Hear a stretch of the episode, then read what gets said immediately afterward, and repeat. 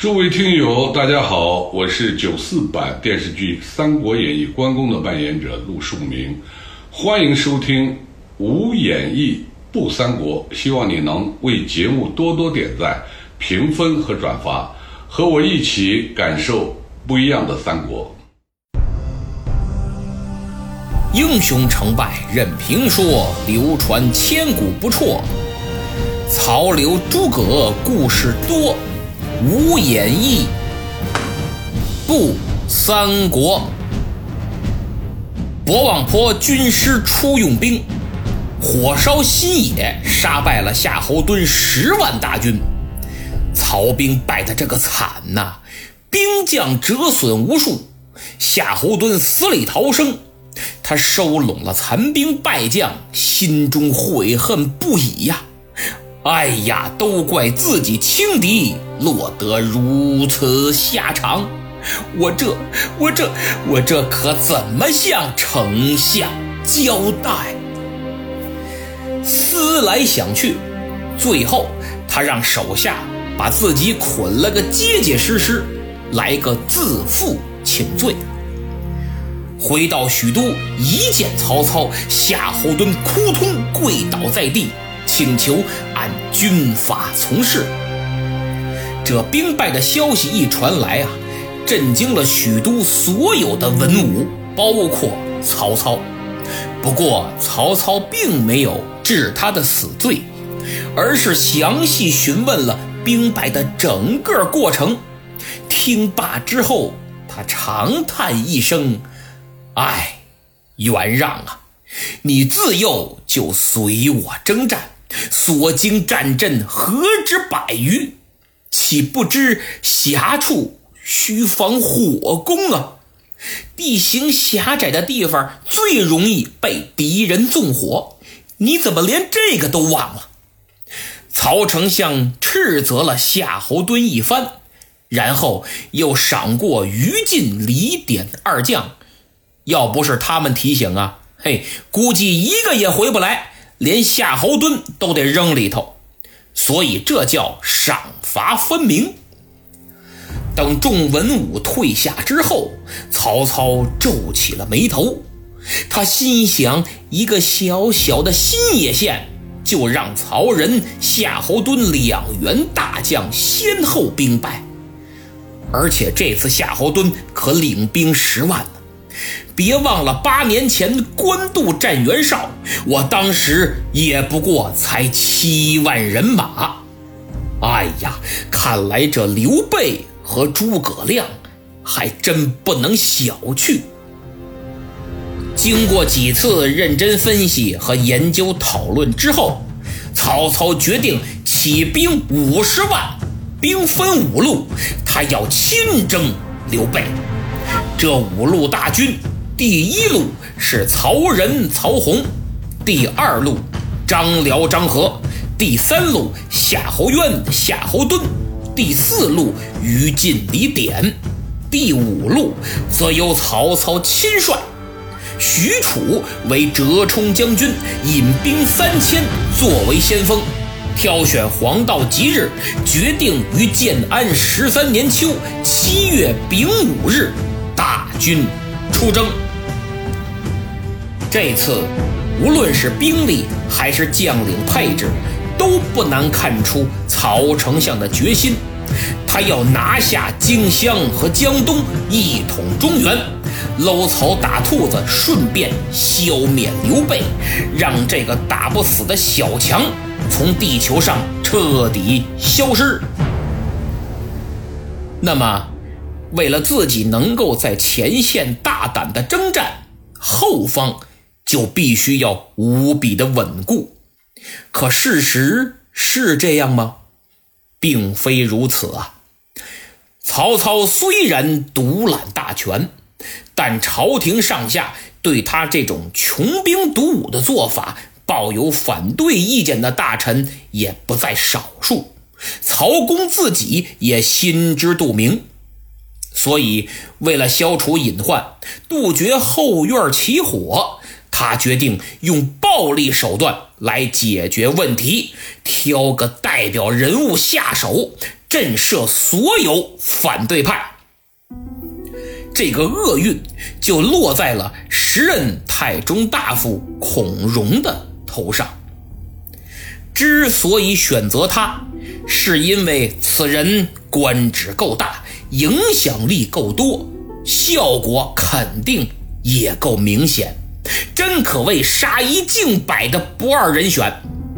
更更关键的是，孔融一直跟他唱反调，属于不折不扣、纯正的反对派。曹公真是早就看他不顺眼了。这回决定出兵征讨江南，孔融果然当着众文武的面再次提出反对。曹丞相勃然大怒。斥责了孔融一顿，最后他拿起虎胆一拍桌案，啪！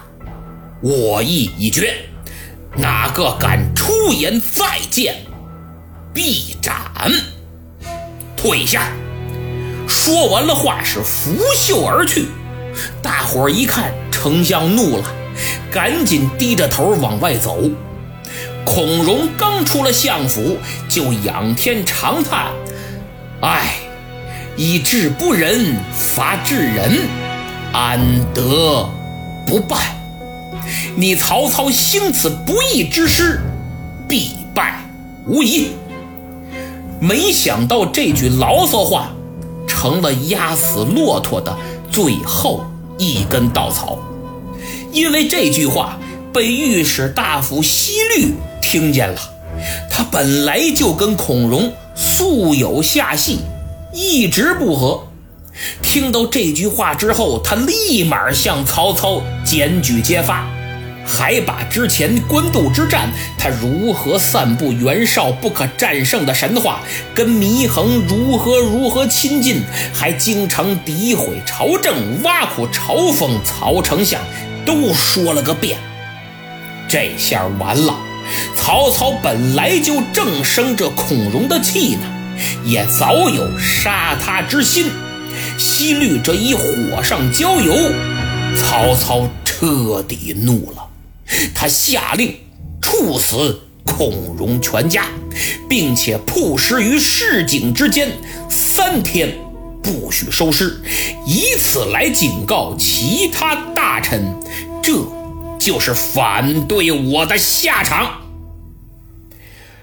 可怜孔融、孔文举，圣人之后，学识过人，生逢乱世，曾做过北海太守，还是十八路诸侯讨董卓的其中一路。春风得意之时，也曾座上客常满，樽中酒不空。可叹最后却落得个。如此下场，他与祢衡是至交，互相欣赏，可惜都不懂政治，也都死于非命啊！杀了孔融，安定了后方，曹操传令大军按既定日期起行，荀彧留守许昌。踌躇满志的曹公再次跨上了战马。这一年，他已经五十四岁了。他心潮澎湃，因为江山就在前面，梦想也在前面，没人能阻挡他平定天下的脚步。但他做梦也不会想到，有人在他前进的道路上。挖好了坑，看来前面不光是诗和远方啊，也有坑，还是大坑。拿着铁锹正在给他挖坑的，不是别人，就是刘备和诸葛亮。自从火烧博望、大败夏侯惇之后，诸葛亮运筹帷幄的能力。就得到了充分认可。看来从质疑到敬佩呀，仅仅是一场胜仗的距离。要不怎么说不信和迷信就差一个字儿呢？这其中最具代表性的人物就是三爷张飞。当初他对诸葛亮的情绪化有多严重，现在的敬服就有多严重。其实诸葛亮的诱敌设伏都是常用战术，最关键的就是对地形的利用和天气的预判，这才是区分顶级指挥员和一般指挥员的显著特征。面对夏侯惇气势汹汹的十万人马。我想，对于诸葛亮来说，第一次亮相，压力肯定也是蛮大的。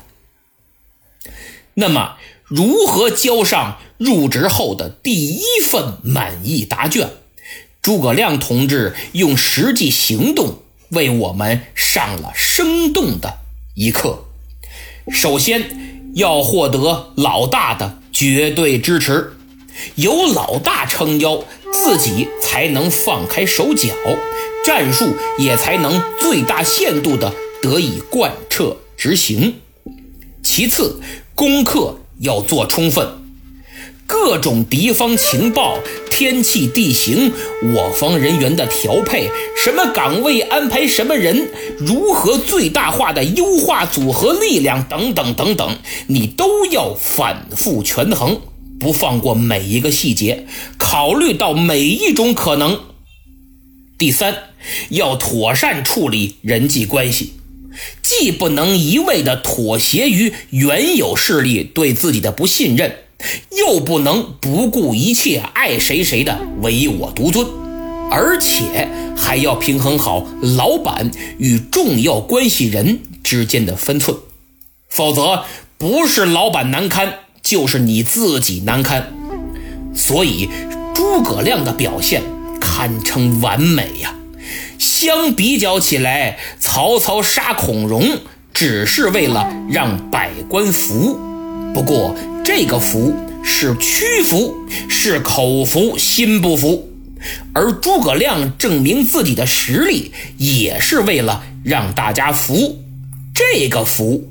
是信服，心悦诚服，心服口服，外带佩服，所以手段不一样，效果自然也不一样。面对空前的胜利，新野上下从刘备到士兵无不沉浸在喜悦当中，只有诸葛亮把目光投向了许都。他已经准确地预判到曹操肯定不会就此罢手，大举进攻只是时间问题，而且目标并不仅仅是这小小的新野，是荆州啊！他心想，现在刘表病重，一旦撒手人寰。必须让主公刘备拿下荆州作为根据地，然后以江东为元首，只有这样才有可能抵抗住曹操的进犯，否则便岌岌可危，也别提什么自己隆中对的整体战略了。但墨菲定律告诉我们，怕什么就来什么。刘表已经病入膏肓，他派人来请刘备托付后事。这接班人的问题，可算是纠结了刘表生命的最后时光。在迎接死神之前，他终于下定决心立长子刘琦为荆州之主，由刘备辅佐。可惜一切都太晚了。刘备刚刚见到刘表，还没来得及细聊呢，就接到曹操大兵压境的情报。他急忙劝慰了刘表几句，便匆忙赶回新野。可这一别，既是永别呀。刘表打算让刘琦接班的消息被蔡夫人得知后，他急忙找蔡瑁商议，这可是关系蔡氏宗族的存亡问题呀，不可怠慢。经过密谋策划，蔡瑁先是派军队加强城内警备，严密监视文武百官。重要人物没有通行证，谁也不得随意进出。来往百姓也得加紧盘查，以防止走漏半点风声。因为他要随时准备拥立自己的外甥刘琮做这荆州之主，只等刘表一死，这蔡瑁就要发动政变。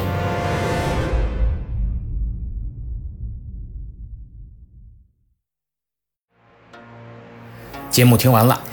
相信大家在开头都听了九四版《三国演义》关公的扮演者，同时也是关公的形象代言人，著名表演艺术家陆树铭老师为本节目的代言，这真是我的荣幸。其实我看了那么多三国主题的影视剧，把关羽形象展现的最为接近的，还就是陆老师，别人再怎么演都感觉差点。所以很多人说陆老师之后再无关公。我也万万没想到，说三国会说来了真关公的力挺和支持，在下此生足矣。那么既然云长将军都发话了，诸位听友谁还没点赞、订阅、评分和转发，那就得军法从事。好，上期节目抢到沙发的是听友随风浪子飘，恭喜啊！马路牙子秃了皮，说好像听到了游戏厅里《三国志》的配乐。呃，这应该不是，因为我还没用到《三国志》游戏的音乐。上次呢，有电影《赤壁》的配乐，岩代太郎大师的作品，可能这日式风格呀非常明显，所以听着有点像啊。模范听友微微一笑下滑杠 N K D 留言说想五星好评，但不知道在哪儿给，找了好久都没找到，又让孩子和老公一起找才找到。我估计很多人跟我一样不知道。还有那个订阅是不要钱的，点击一下“订阅”二字就可以了。估计很多人都以为要钱，这些知识应该给听友们好好普及一下。嗯，首先感谢您对我的支持，还为我打赏。没想到您老公也这么善解人意，没觉得给节目打赏是乱花钱。这样的老公啊，真是好男人啊！如此和睦有爱的家庭，真是世界上最珍贵的财富。为你们点赞。其次呢，不知道怎么给五星好评的朋友。啊，请您点击专辑主页，注意啊，是专辑主页有个评价，一点就能给五星好评了。另外，打赏和购物都可以点击主播的头像进入主播主页，有我的店铺和打赏，很清晰，一眼就能看见。还有不会的，请在节目里留言，我会耐心解答。有一位听友啊，名叫 HK 子毅。他给了节目五星好评，还留言说我们在香港上班比较辛苦，都是晚上偷偷的听。香港住的地方小，避免打扰到家人，所以只是默默的听，请老师见谅。哎呀，您这话说的就见外了啊！成年人的世界都很苦很累，为了生计而奔波，即使条件再艰苦，我想当我们回到自己的小家，哪怕很狭小，也是一个温暖的港湾。所以，作为主播，能在辛勤耕耘打拼之时与你作伴，给你送去点安慰和愉快，也是我的荣幸。不过，如果怕打扰家人，可以用耳机听节目，效果也更好。有兴趣的可以点击节目主页购物车图标，西马精品耳机还送一年会员。好，最后感谢一下本周打赏排名第一的听友，他叫小风禅月，希望更多的朋友能加入到打赏的行列中来，为我创作提供动力。当然，最起码还是多多点赞、评分和转发，在下感激不尽。咱们下期再见。